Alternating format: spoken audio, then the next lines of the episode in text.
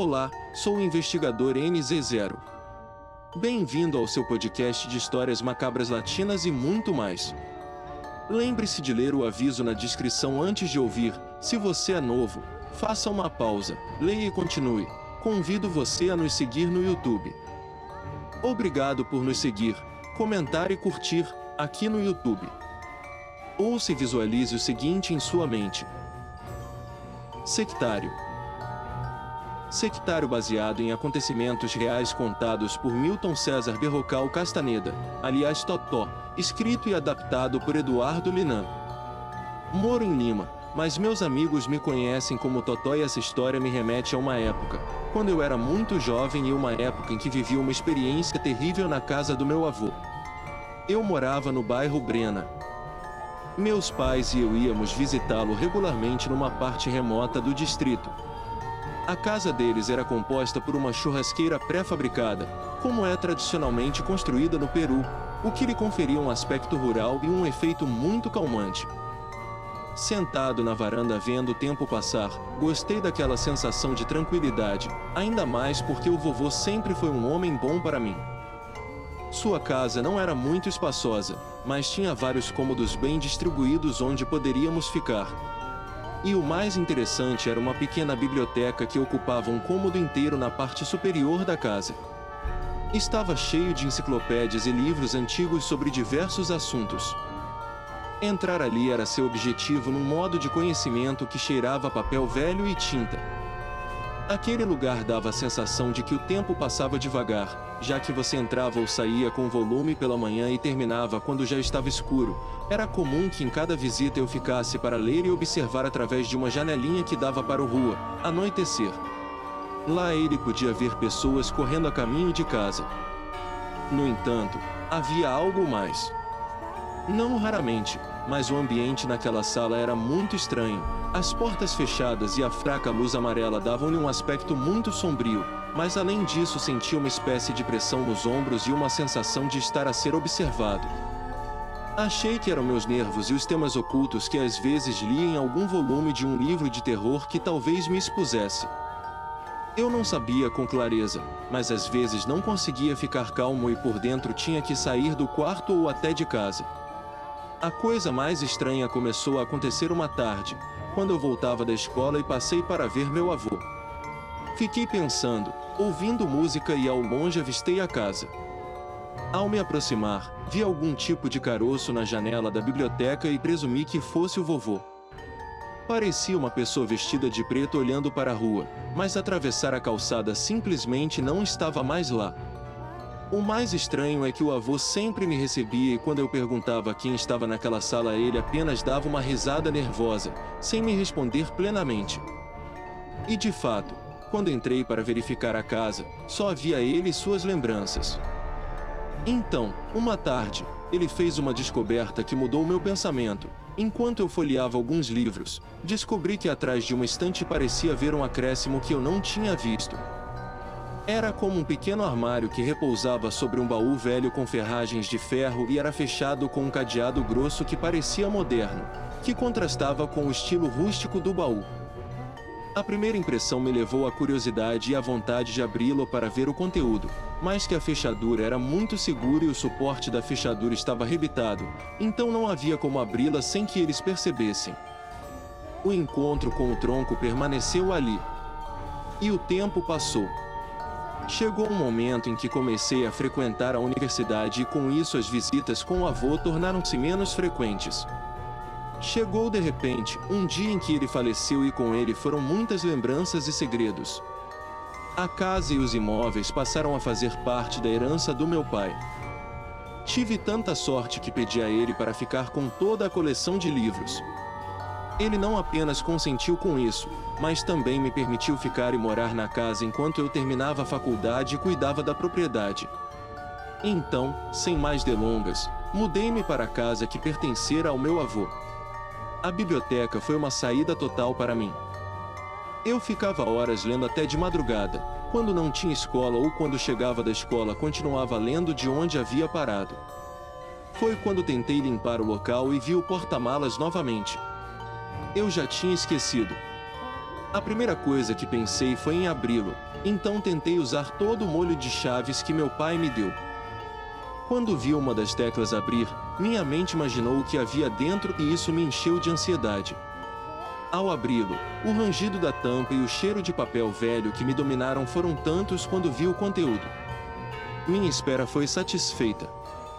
Eram livros escritos e papéis antigos com manuscritos, tratados de bruxaria, magia, grimórios de chamado e domínio, manuais de alquimia e outras coisas esotéricas que achei fascinantes e não esperei para lê-los. Preocupava-me pensar que meu avô escondia muito bem esse material para que ninguém soubesse o que ele sentia, que praticava algo que tinha um gosto exótico pela magia negra. Ao vasculhar a coleção do vovô, percebi que havia alguns documentos. Num deles havia um manuscrito com um selo estranho, que era antigo, que foi publicado como membro de uma sociedade secreta, que se dedicava ao culto do diabo e à prática de diversos assuntos de bruxaria. Sem dúvida, um sentimento tomou conta de mim e comecei a procurar por toda a casa, eu queria experimentar descrito no documento. Então corri imediatamente para o quarto do vovô e tudo estava como eu havia deixado. Eu nunca tinha entrado e, para ser mais preciso, além de lembranças nas paredes e móveis antigos. E havia um grande armário onde ele guardava coisas estranhas, coisas como castiçais, velas pretas e outros livros. E foi aí que percebi uma espécie de toque de veludo preto com um grande selo usado no peito. Havia também uma faca de prata com cabo de osso esculpido com símbolos antigos. Não havia dúvida. O avô era na verdade um praticante de bruxaria e magia negra. Um sentimento de medo misturado com curiosidade me levou a procurar mais evidências dentro de casa. Assumi a tarefa de olhar atentamente para cada canto. Eu estava procurando por algo que me dissesse que o avô era na verdade um bruxo e quais eram seus poderes, mas infelizmente não encontrei nada. Minha obsessão em encontrar uma verdade me isolou por vários dias em que procurei por toda parte. Um sentimento de eremita começou a tomar conta de mim. Um dia resolvi que era melhor sair para relaxar, ir com os amigos, me embebedar. Ele não queria mais pensar e não queria continuar procurando dentro de casa. Depois de uma noite tremenda de festa, voltei de madrugada, que há muito tempo mal conseguia abrir.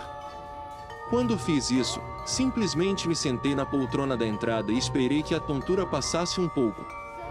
O sono começou a me invadir e quase me privei quando senti uma espécie de sobrecarga. Meu estar misturado com medo era algo irracional, medo que eu estava sentindo.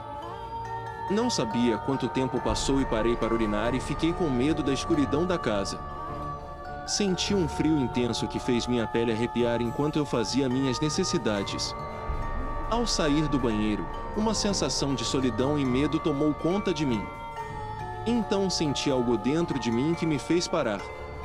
Pelo canto do olho, vi alguém parado na escada do andar superior.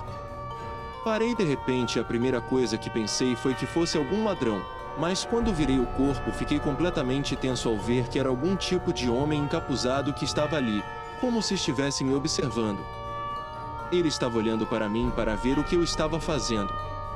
Ele estava com aquele toque ritual que encontrou no armário do avô e com as mãos enfiadas nas mangas, o que, aliado à impressão da escuridão dentro do capuz, me impedia de ver seu rosto diretamente.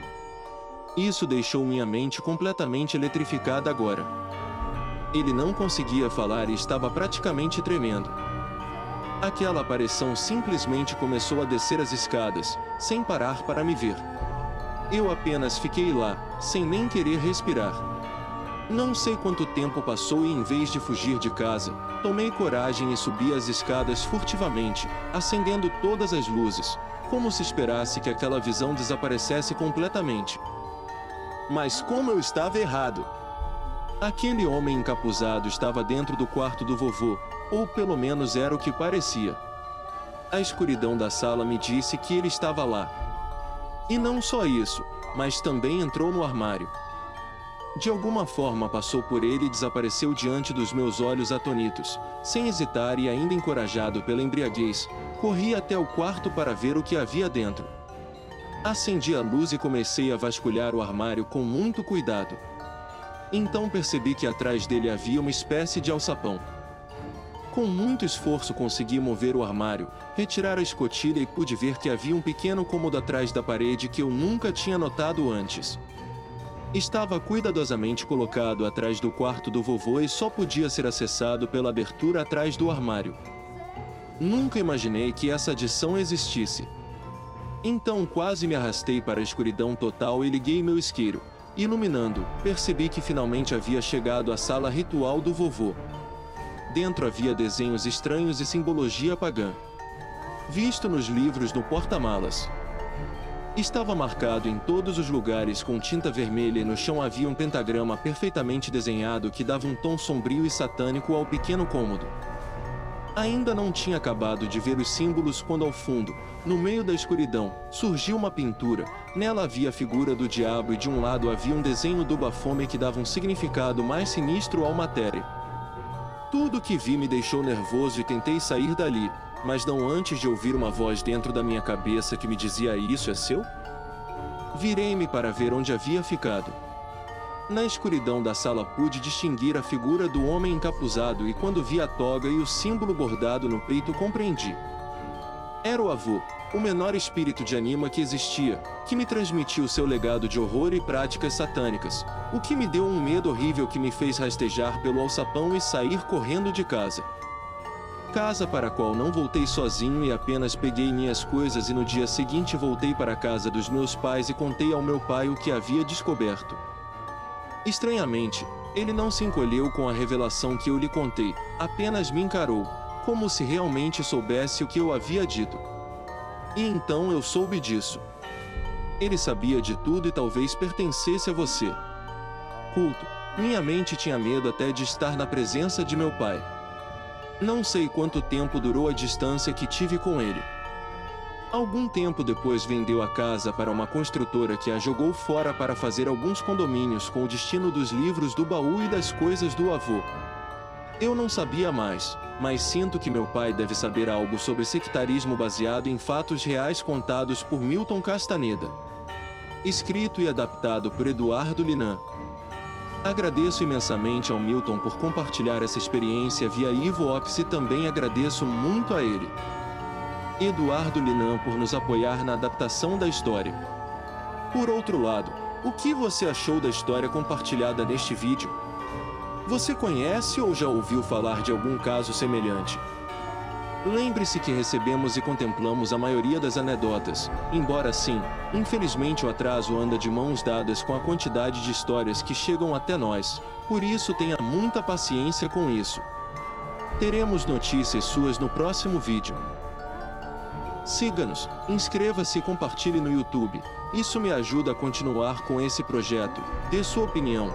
Na descrição você encontrará os e-mails para enviar suas histórias caso queira compartilhá-las.